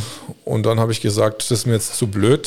Also das ist ja Annahmeverweigerung, aber ich wollte keinen Stress machen und habe halt dann, dann 40 Euro rausgezogen und habe es ihm hingeknallt und hat er gesagt, er nimmt es nicht an. und habe ich gesagt, ist mir egal, die anderen naja, sind jetzt meine Zeugen. Und dann, äh, gut, dann bin ich rausgegangen und dann war das auch die ganze Episode. Und das war die kleine Geschichte, genau. Und Beate ist auch wieder zurück mit ihrer Zigarette, die darf sie noch anzünden. Stört es dich, Überhaupt nicht, nein, nein, nein. Ich musste sogar mal die, die Raucher als Nichtraucher verteidigen irgendwie im Club, wo ich mal gearbeitet habe. Musste ich mal Listen ausfüllen, dass der Club ein Raucherclub ist und da gab es auch mal vor. Ja, ja, auch so ein bisschen militant, ne? Wie Ja, heute genau, die. Maskendiktatoren. Genau, und dann musste man, du kannst auch deine Zigarette in deine, in die Kamera halten, das ist ganz okay. Gestern hat einer unter mein Video geschrieben, oh, das ist ja wie in den 70er Jahren, weil die haben dann auch Whisky getrunken und geraucht und es war so ein bisschen, ja, so, so 70er Jahre, wie sie in den Interviews früher da. Ja klar, da Genau, war da das war so für immer- Räucher, eine Räucherstube. Eine richtige Räucherstube und jeder hat sich da was angezunden und Ja, ja. Naja, Gott sei Dank, wir dürfen hier sein. Ich habe gerade gelesen, äh, wo war es, in Bayern oder in Sachsen wurde eine Skatrunde von der Polizei aufgelöst, weil das ja drei Haushalte waren und nicht zwei. Und also, ich also Skat spielen ist jetzt prinzipiell verboten oder nur bei Ehepartner, also ein Ehe. Ja, es ist ein bisschen schwierig dann. Äh, es ist ungeheuerlich. Es ist einfach ungeheuerlich. Man isoliert die Menschen und sie lassen es mit sich machen. Unter dem Diktat einer, eines Virus, das all das überhaupt nicht rechtfertigt. Das ist, und ich bin wirklich fassungslos, dass die Menschen sich haben so, weißt du, es gehen, ich glaube, es gehen drei wirklich schlimme Viren rum. Drei. Das Welche erste, das? das Angstvirus. Das Angstvirus bei fast der ganzen Bevölkerung oder vielleicht der Hälfte. Die anderen sagen, naja, wenn die, wenn die oben das sagen, dann machen wir das halt. Ja. Aber darf ich, darf ich nicht mehr raus, dann darf ich halt nicht mehr raus. Ja, so ab 20 Uhr darfst du nicht mehr raus. Das ist Kriegsrecht. Ausgangssperre ist Kriegsrecht. Warum darf ich nicht mehr raus? Weil offensichtlich das Coronavirus ab 20 Uhr attackiert. Ja, Wahnsinn! Ja, die sind wild geworden bis morgens um 5 bei uns in Heidelberg, ja, oder in Baden-Württemberg. Zwischen 20 Uhr und 5 Uhr, der ist wild gewordene Coronavirus. Gut, dass wir geschützt werden, ja.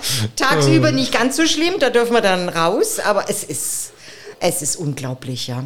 Und ja, da, das, das wundert mich einfach. Ja, Angstvirus. Angstvirus ganz schlimm, aber noch schlimmer ist, sind die zwei anderen Vi Viren, die das Angstvirus so transportieren. Das ist das Betrugsvirus. Ja, ganz, ganz schlimm, ganz aggressiv und leider wohl auch das Korruptionsvirus. Ohne, das, ohne diese beiden Viren, die nur bestimmte Teile betreffen, würden, das sind vielleicht sozusagen die Träger oder Überträger, würde dieses Angstvirus, das wir haben, äh, in Deutschland so nicht grassieren. Und das ist, das ist wirklich schlimm und das macht, macht, die, macht die Menschen irgendwie, ja, das versetzt sie in eine Amnesie, in, eine, in einen Dämmerzustand in dem selbst wirklich die intelligentesten Menschen, davon kenne ich einige, nicht, äh, nicht mehr klar denken können. Und das ist perfide. Das ist sehr perfide. Es hat gar nicht so damit zu tun, für, äh, wie intelligent man ist, sondern einfach, wie man auf, auf Angst reagiert. Eventuell, das ist eine Theorie. Ja, das, das, ist, das ist, ja, genau. Ähm, ich glaube, die, also diejenigen vielleicht, die Angst haben zu sterben, mhm. Und die Bilder waren ja auch ganz grauenvoll, weißt du? Der, äh, anstatt äh, wir werden sterben, alle früher oder später. Mhm. An irgendwas werden wir sterben oder mit irgendwas. Äh, aber diese Angst vor dem Erstickungstod, den, den die gemacht haben in, im Februar, März, ja, äh, der hat viele, glaube ich, sehr schockiert. Und eben dieses, weißt du, es, es stehen da im Grunde zwei Werte. Das eine ist die Sicherheit und ich denke, die meisten, den meisten ist Sicherheit wichtig, wichtiger als Freiheit. Und was hier komplett beschränkt wird, ist unsere Freiheit. Ja, unter der Pseudo- äh, äh, mit dem Pseudo-Argument eines Virus, das uns äh, natürlich überhaupt nicht mehr tötet als eine normale Grippe, wie es die Zahlen zeigen sind auf dem RKI und Statistisches Bundesamt und Intensivregister und WHO alle nachlesbar. Aber dass das noch nicht einmal überprüft wird von intelligenten Menschen, es hat gar nichts damit zu tun. Meine gute Fee hier ähm, und meine Sekretärin, die glauben nicht dran. Und ganz schlaue, super schlaue Bekannte und Freunde lassen sich einschüchtern. Oder glauben dem Narrativ, glauben diesem Narrativ und das habe ich gestern bei Roger Bittel auch schon mal gesagt, weißt du, das, das das Schlimme an diesem Betrug ist, ja, das ist so groß angelegt. Das ist so eine dicke Kiste. Das, deswegen ist mir ja auch fast der Kopf geplatzt im April. Ich wusste, das, das, was ist denn da Schlimmes los? Irgendwas Furchtbares ist los, weil die ganze Welt im Shutdown, nicht mal Afrika oder äh, äh in, in, ein Ort oder eine Stadt irgendwo, sondern die ganze Welt. Ähm, das ist so ein dickes Ding das kann man nicht glauben. George Bush, Bush hat offensichtlich gesagt, die kleinen Lügen müssen wir verstecken, die großen nicht, die glaubt sowieso keiner. Vielleicht, weil die meisten Leute einfach nicht so richtig groß denken können, einfach wenn sie einfach die Finanzierung von dem Land irgendwie vor sich haben und die Zahl irgendwie 330 oder 330, wie ist denn der Bundeshaushalt zurzeit? 360 Milliarden? Keine Ahnung, frag mich nicht ja, so komplizierte Sachen. Ja, 360 Milliarden, glaube ich, aber dass wir da doch ich meine, dass das halt auch nur, nur eine Zahl ist und dass man äh, mit einem gewissen Druck einfach auch Regierungen einfach zum, So muss es sein. Anders kann ich es mir nicht erklären. Aber weißt du, ähm, die Menschen lesen die Zeitung, sie lesen die FAZ, man liest die Zeit, den Spiegel, wie auch immer, ja, die Süddeutsche und die haben alle die gleichen Katastrophenmeldungen. Schlimm genug, ja. Frau Merkel sagt, Sie müssen, wir schaffen das, wir müssen durchhalten. Ich muss Sie jetzt noch bitten, bitte bleiben Sie zu Hause. Äh, sie weint ja fast, ja. Man glaubt ihr das. Alle anderen sprechen von der nahen drohenden Katastrophe, Herr Söder, ja. Davon ist nichts auf den, in den Krankenhäusern ist davon nichts zu spüren, außer dass es eine Katastrophe mit Krankenschwestern gibt, weil die scheiße bezahlt werden und weil die krank sind und weil die unterbesetzt sind, ja. Hast du eigentlich. Aber das, dass du auf, dass du so betrogen wirst in der Partnerschaft, glaubst du doch auch nicht, dass du betrogen wirst. Also und da, da will ich auf jeden Fall nicht dran glauben und das, ja. da halte ich mich dran fest. So ist es, weißt du? Weißt du, so ist okay. es. Und wenn du betrogen wirst, dann bricht eine Welt für dich zusammen. Mhm. Du glaubst es nicht. Du vertraust. Und die Menschen vertrauen der Regierung und vertrauen den Ministerpräsidenten, vertrauen der Presse, vertrauen all dem, was so perfide in, in Form einer mega angelegten Propaganda, die unglaublich ist. Es ist auch faszinierend. Also ich, ich will wissen, wie die das gemacht haben, wie viele Jahre sie dafür gebraucht haben, wen sie wie bezahlt haben oder wer wie erpressbar ist. Das ist schon faszinierend, ein dickes Ding. Aber dass man so beschissen und betrogen wird, das, da bricht doch eine Welt für dich zusammen. Und das ist zu groß, das Ding ist zu groß, das können sich die Menschen nicht vorstellen. Dass alle quasi beschissen werden, gleichzeitig so, ja.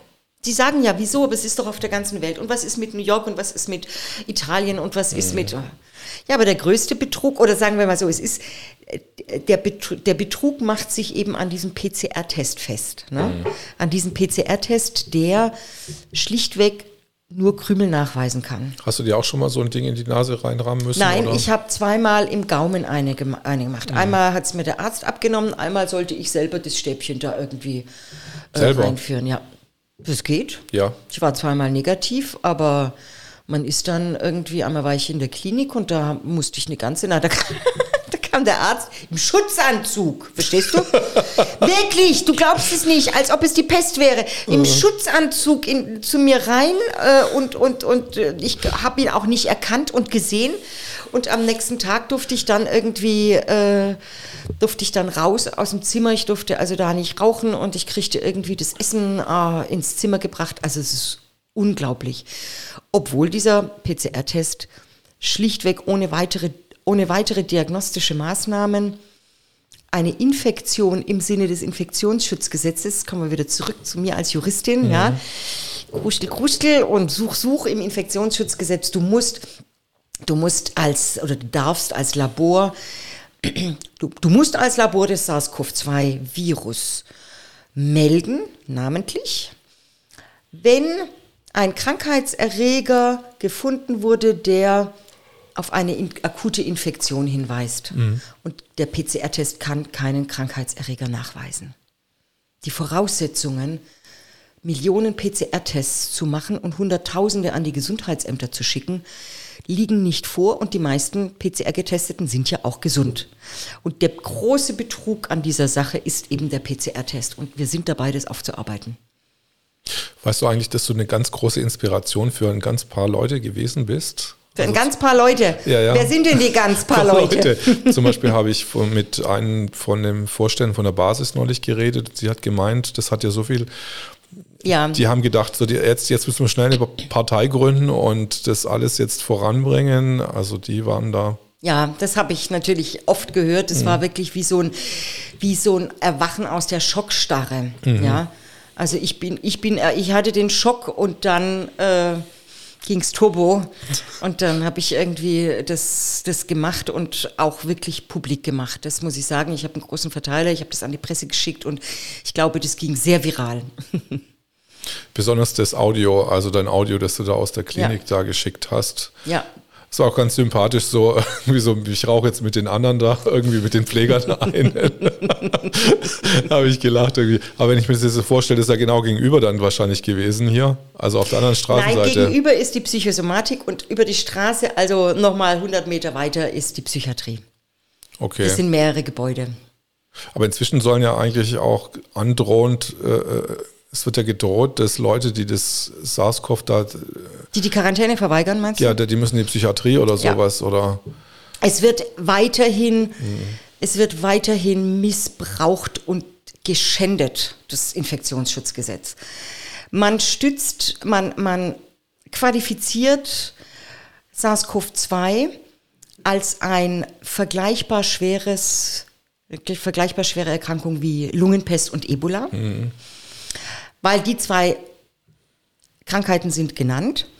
Und darüber hinaus im zweiten Satz eben andere Krankheiten. Da, aber da meinst du vergleichbar schwere Krankheiten, das kann man ja nicht wissen, ob mal wieder irgendein schlimmes Virus kommt vom, mhm. vom Schwein oder von wo, vom Pferd oder von der Ente oder von der Mango, wo auch immer her. SARS-CoV-2 ist definitiv erstens kein so ein schlimmes Virus, dass jeder daran stirbt, sondern das hat milde Symptome und bei manchen Typ immer bei der gleichen, äh, bei der gleichen Patientenschaft, bei den Alten und bei den Vorerkrankten kann es schlimmer sein oder kann man auch dran sterben. Ne? Das wissen wir, das ist das ist bei Viren, die Lungenentzündungen hervorrufen können, kann, kann man daran sterben.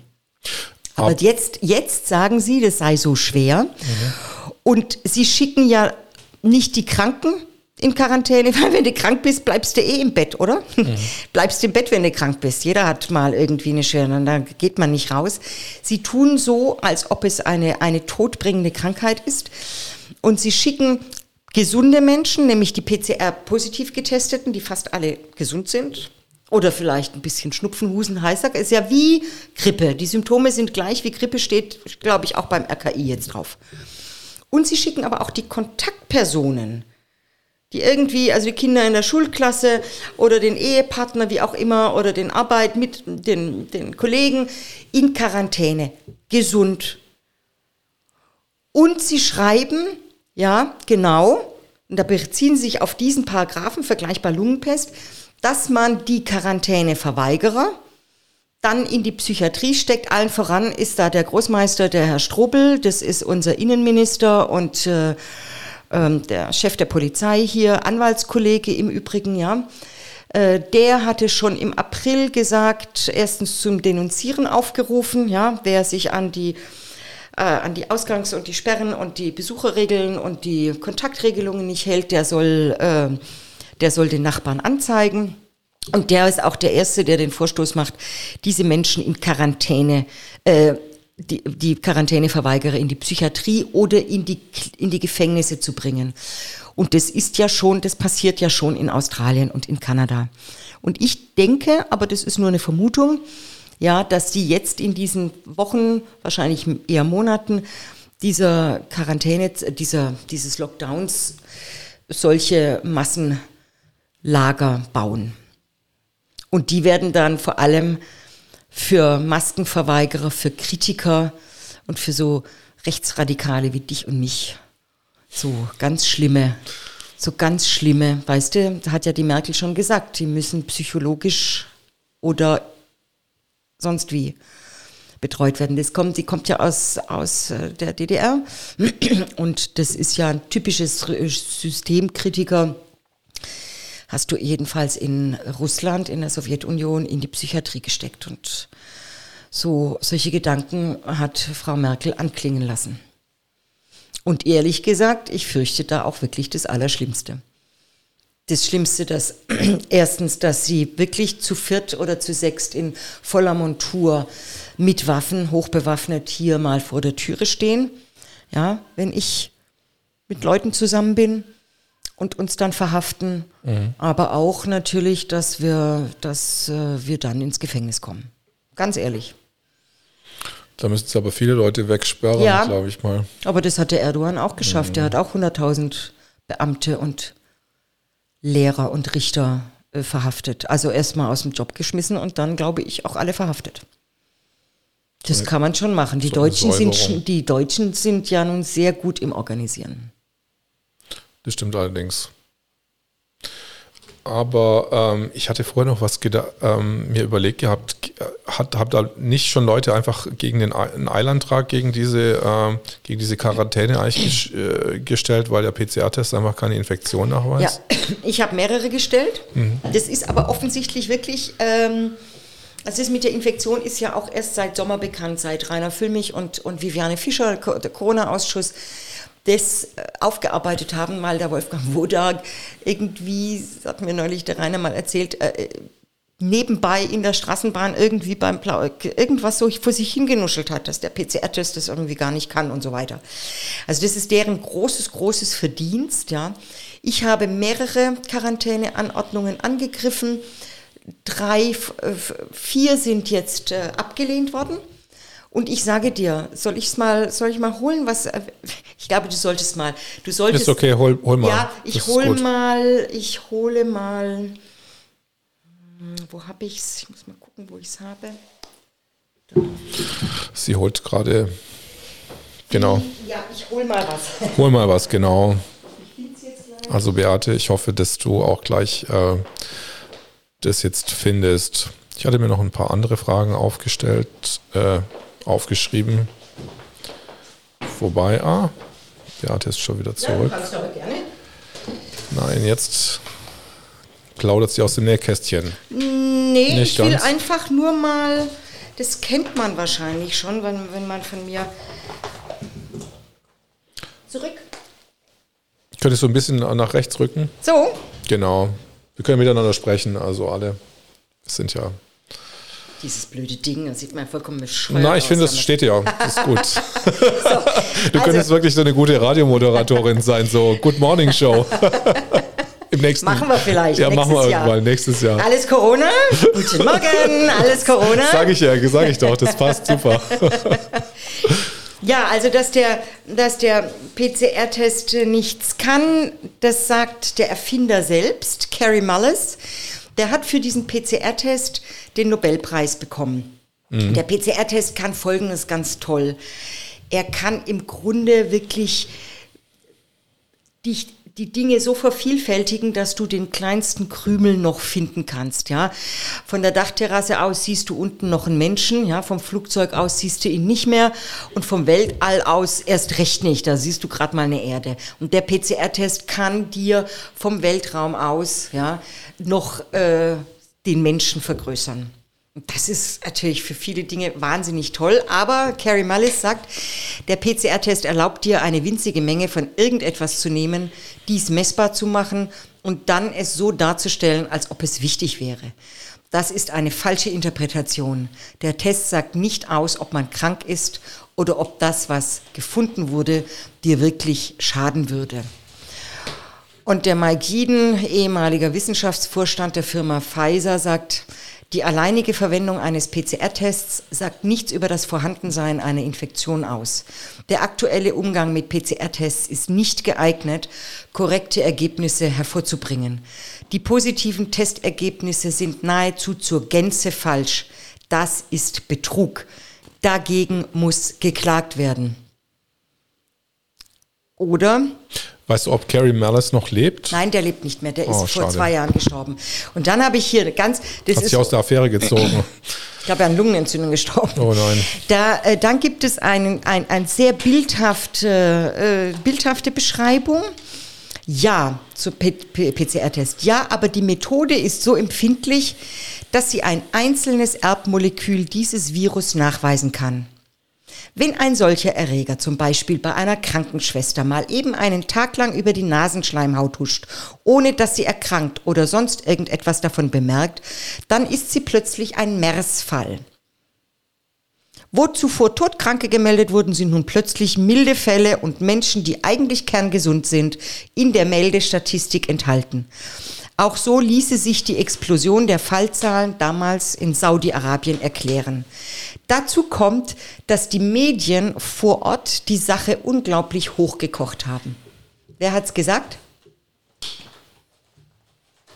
Wer hat's gesagt? Die Bildzeitung? sind wir alle gespannt. Unser Chef-Virologe. Ach, das hat alles unser Chef- Drosten hat das es. Hat, das hat alles hat Drosten gesagt. Das hat Drosten. Ich habe noch viel mehr solcher Aussagen, aber ich will jetzt da. Mhm. Äh, Drosten selbst hat es gesagt. Jawohl. 2008 oder 14. 2014? 2014.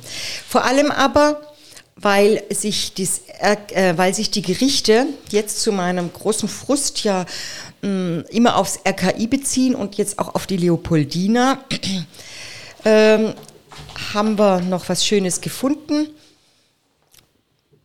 Beim, in einem Bulletin vom, des RKI, ja, dass der PCR-Test keinen unmittelbaren Beleg der Ansteckungsfähigkeit darstellt.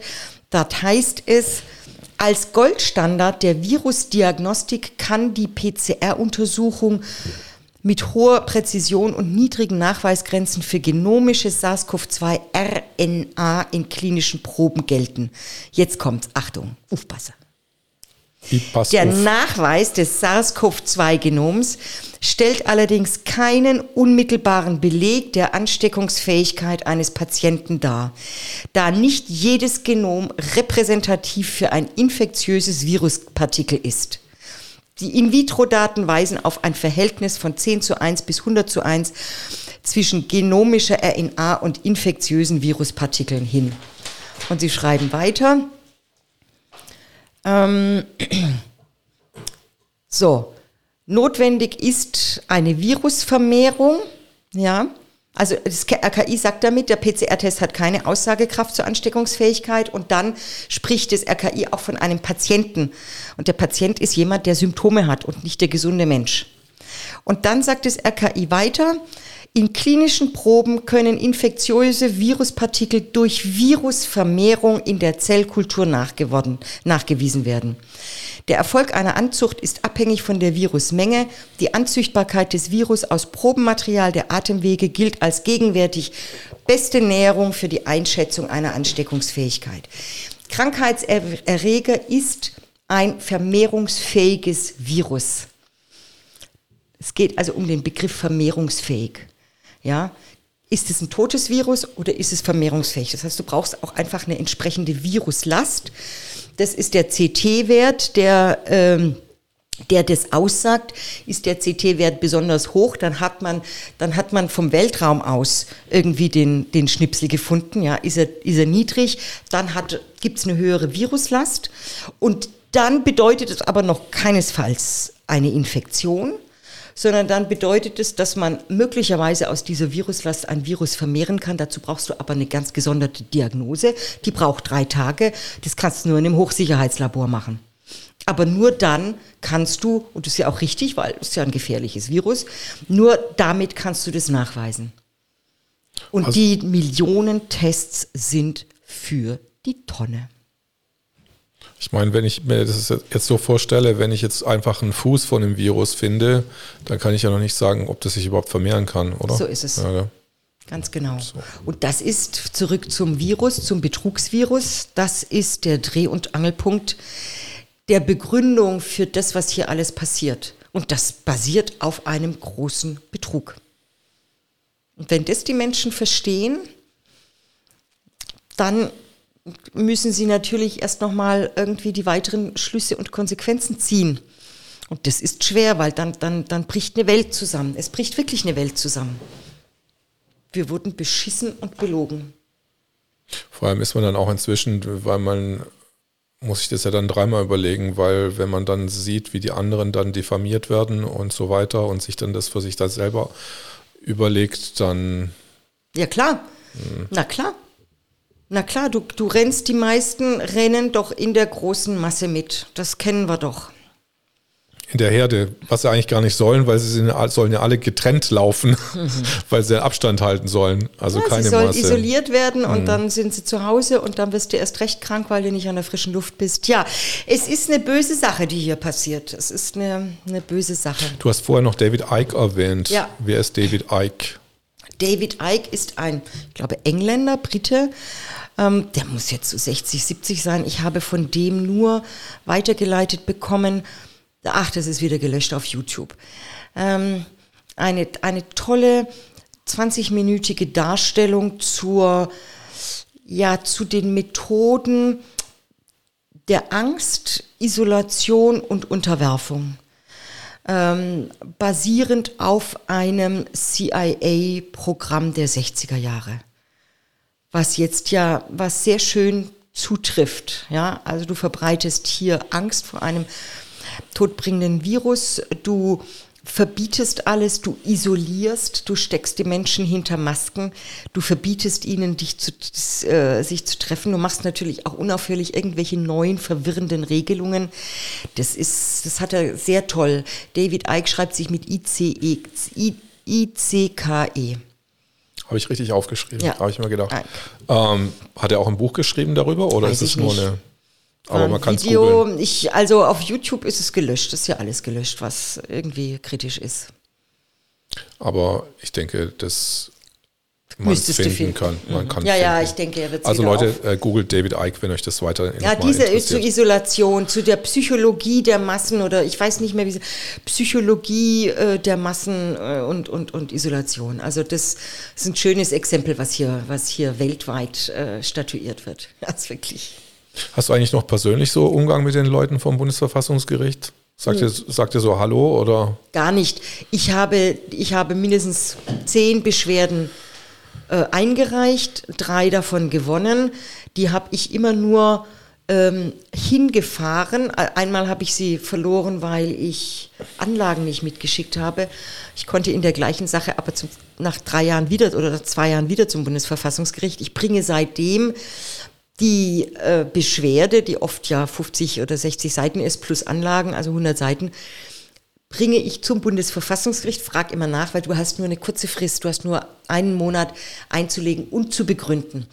Das ist wirklich die kürzestmögliche mögliche Frist und das ist äh, heftig und das Fax ist belegt. Weil wenn jeder 100 oder 200 Seiten faxt und nur eine Faxnummer, ja, dann kommst du nicht Das Bundesverfassungsgericht hat nur eine Faxnummer. Ja, und deswegen muss es entweder schicken, aber ich bring's hin und lass mir einen Stempel geben. Mach meistens noch ein Foto. Ich habe auch ein Foto von, von dir und von dem ja. äh, Security-Typen an der am das Gate, nicht, oder? aber ich habe ein Foto sogar von dem äh, Verfassungs äh, von meiner Beschwerde da im April. Ähm, aber das geht alles schriftlich. Ich habe, ich war zwar einmal bei einer Verhandlung, schon viele Jahre her beim Bundesverfassungsgericht, aber du siehst und hörst keinen Richter. Aber jetzt so bei den Verwaltungs- oder, oder Verwaltungsgerichten, da ist es ja durchaus üblich, dass man einfach mal hingeht und mit dem Richter auch ja, mal klar, redet. Ja, klar. Als, als Außer, Ausnahme sind diese Eilverfahren, mhm. ähm, einstweilige Anordnung oder einstweilige Verfügung. Das geht auch per Fax und ganz schnell und dann nur schriftlich. Und die anderen Verfahren, die gehen im Zweifel mündlich. Aber das ist ja wie so eine Blackbox quasi. Da steckst irgendwas rein und kommt irgendwas raus. Also man ja, kann, sieht man, man kann ja, ja nicht. ja, ja, sieht man ja. So ist es. Ja, PCR-Test ganz wichtig, Quarantäne. Also ich, äh, ich, die, einen ganz entscheidenden, eine ganz entscheidende Rolle spielen die Labore. Die Labore verstoßen gegen Recht und Gesetz. Also nicht nur die Regierung und die Polizei und die ganze, aber Dreh- und Angelpunkt sind die Labore. Die dürften diese positiven PCR-Tests ohne diese weitere Anzüchtung und Vermehrung des Virus überhaupt nicht an das Gesundheitsamt schicken. Es, hat, es gibt zwei Konsequenzen und ich hätte gerne, allerdings entweder mit Geld oder mit Rechtsschutzversicherung, Personen, die das aufarbeiten möchten. Dazu braucht es Personen, die selbst einen positiven PCR-Test hatten. Mhm. Wir können auch nehmen Kontaktpersonen, aber es ist ein bisschen schwieriger. Der PCR-Test selbst, da kommen wir ans Labor ran. Mit einer Schweigepflichtsentbindung und einer Vollmacht äh, verlange ich dann den PCR-Test. Und das Labor schickte jetzt, oder die Labore 30 Millionenfach irgendwie in unzulässiger Weise die Ergebnisse an das Gesundheitsamt mit, den, mit der Folge Quarantäne für die positiv getesteten und, und x Kontaktpersonen. Das muss man sich mal vorstellen. Das ist absurd. Menschen werden weggesperrt.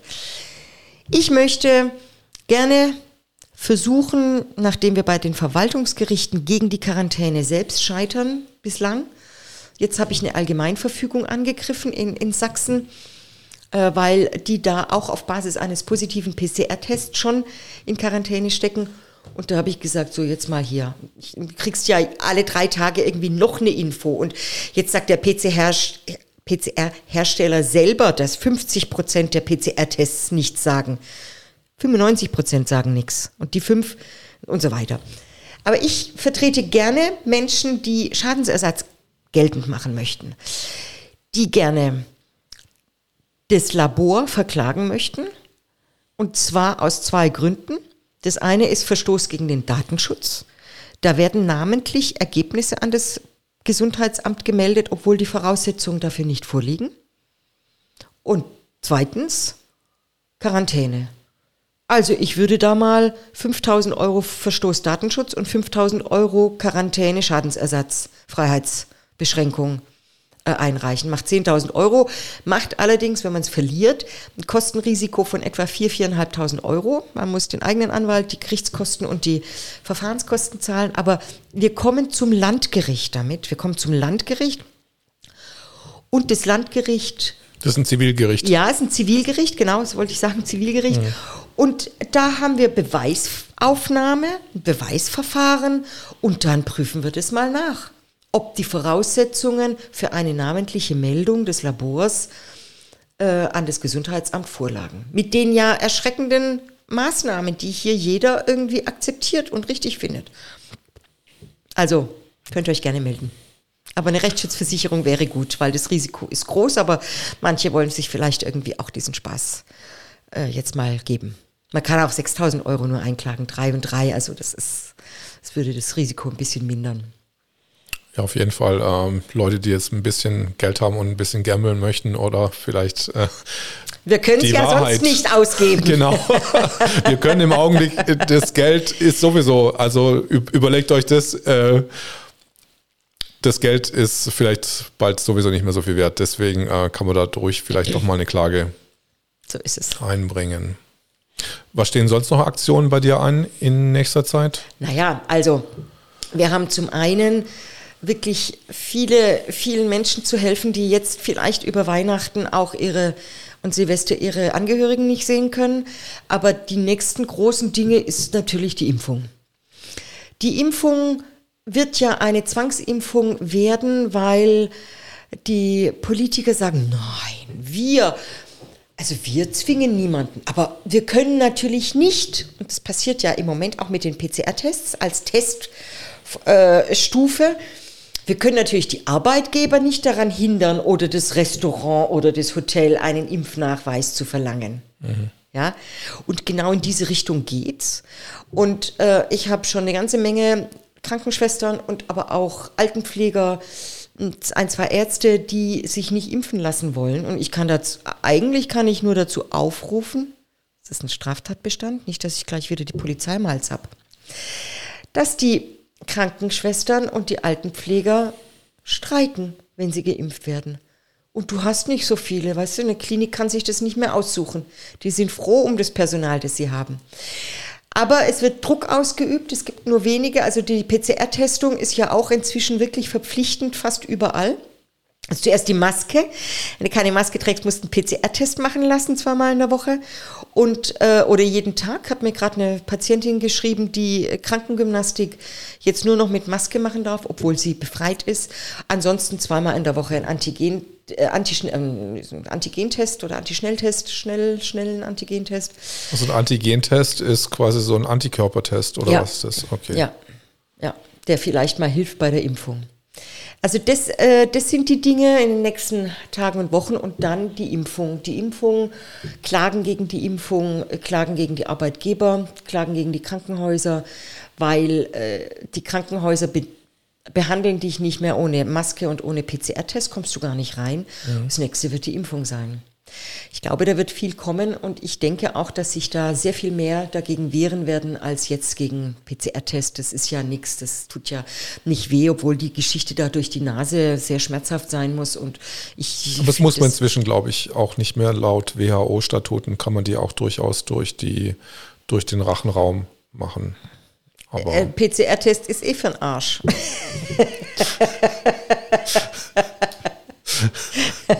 bringt in Bayern pro, Art, äh, pro PCR-Testung 25 Euro, weiß ja, ich von ja, dem ja, Arzt. ja, ja, das ist unglaublich. Mhm. Das ist unglaublich. Dieser Betrug muss aufhören und aufgedeckt werden.